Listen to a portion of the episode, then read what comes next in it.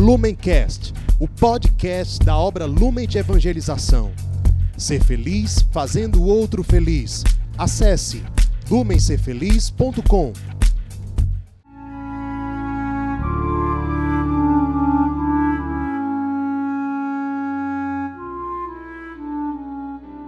Os santos são sinais da presença do ressuscitado na história.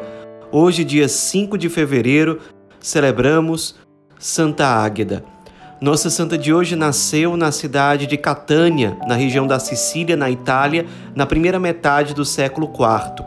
Era de uma família nobre e se destacava muito pela educação, pelo jeito doce, pela beleza e era também muito piedosa, recebeu uma educação cristã muito boa, tinha uma profunda vida de oração, cultivava a intimidade com Cristo desde a infância.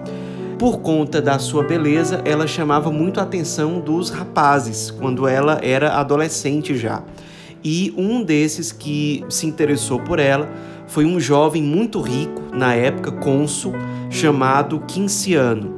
Ele começou a se aproximar dela, fez um pedido de casamento, mas ela negou. Não só na primeira vez, mas todas as vezes em que ele fez essa tentativa, no seu íntimo, a Águeda já tinha feito um compromisso de consagração da sua virgindade a Cristo. Então ela já estava decidida a não casar, seja com Quiciano, seja com qualquer outro homem. Quinciano não aceitou, ele tinha um temperamento muito difícil, ele era muito explosivo, muito intransigente.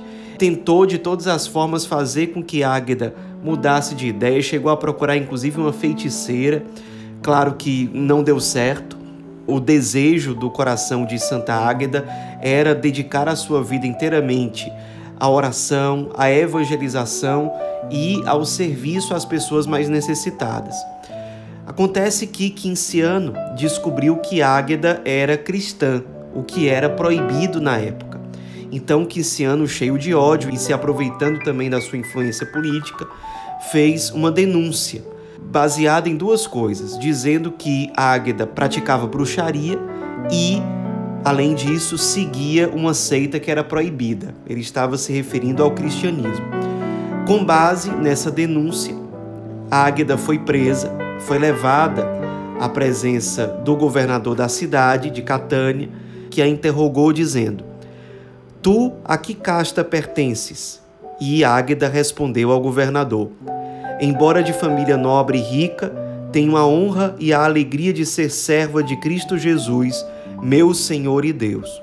Obviamente, o governador não ficou satisfeito com essa resposta tentou de todas as formas fazer com que ela desistisse de seguir o cristianismo, ou pelo menos aceitasse casar com Quinciano, que tudo estaria resolvido. Ela não aceitou de forma alguma. O governador chegou a levar a Águeda para a presença de uma mulher que era muito conhecida pela sua falta de virtude, pela sua vida imoral, pela sua vida corrompida, para fazer com que essa mulher acabasse corrompendo Águeda de alguma forma. Claro que essa mulher também não conseguiu, a Águeda foi muito firme, era muito convicta daquilo que ela acreditava. Governador depois submeteu a Águeda a uma série de torturas.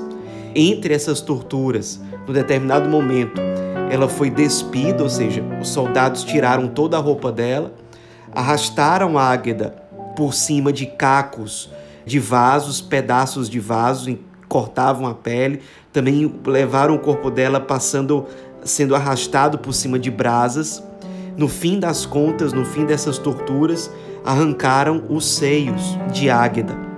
Águeda, depois de todas essas torturas, foi levada de volta à presença do governador e do juiz que acompanhava o caso, e ela disse ao juiz: Não te envergonhas de mutilar na mulher o que tua mãe te ofereceu para amamentar?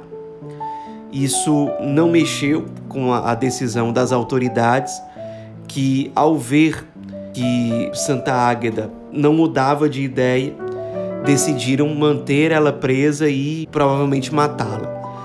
Uma tradição diz que nessa mesma noite em que ela sofreu essas torturas, ela recebeu a visita de São Pedro, que lhe apareceu numa visão, e durante essa visão, São Pedro foi um instrumento de Deus para que ela fosse curada dessa mutilação das suas mamas, acontecendo na prática um milagre.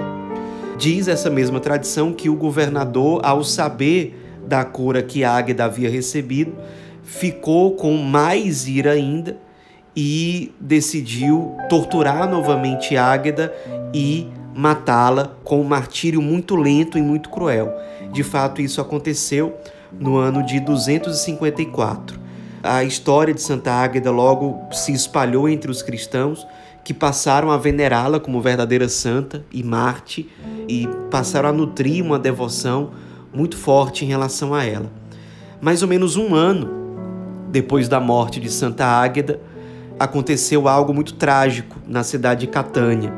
Houve a erupção de um vulcão chamado Etna e as pessoas estavam muito preocupadas porque havia o risco de toda a cidade ser destruída.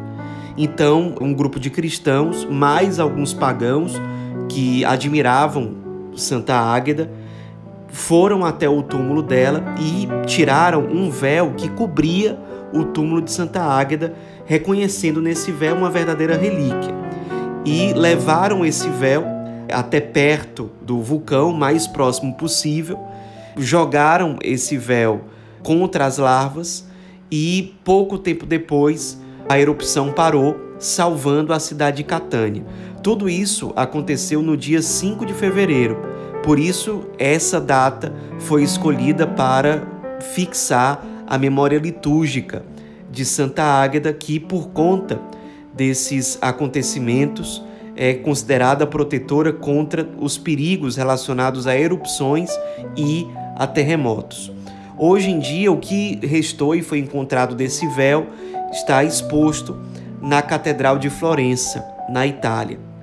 Depois do martírio de Santa Águeda, Quinciano ainda ficou marcado na história da Itália por ter traído e matado o então imperador Trajano, que inclusive tinha dado todo o respaldo a Quinciano para que as torturas de Santa Águeda acontecessem. Quinciano acabou matando Trajano, derrubando-o num rio onde o imperador morreu afogado.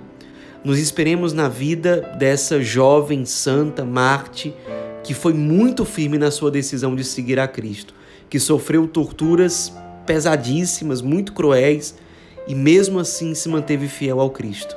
Nos inspiremos para que nós também tenhamos a fidelidade necessária para nunca abandonarmos o Cristo e sempre o colocarmos em primeiro lugar.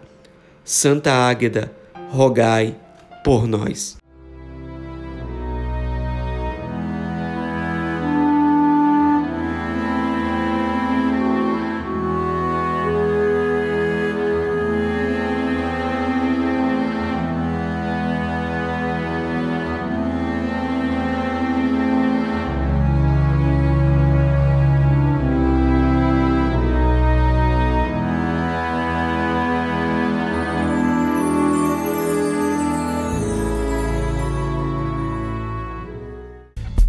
Lumencast, o podcast da obra Lumen de Evangelização. Ser feliz fazendo o outro feliz. Acesse lumencerfeliz.com.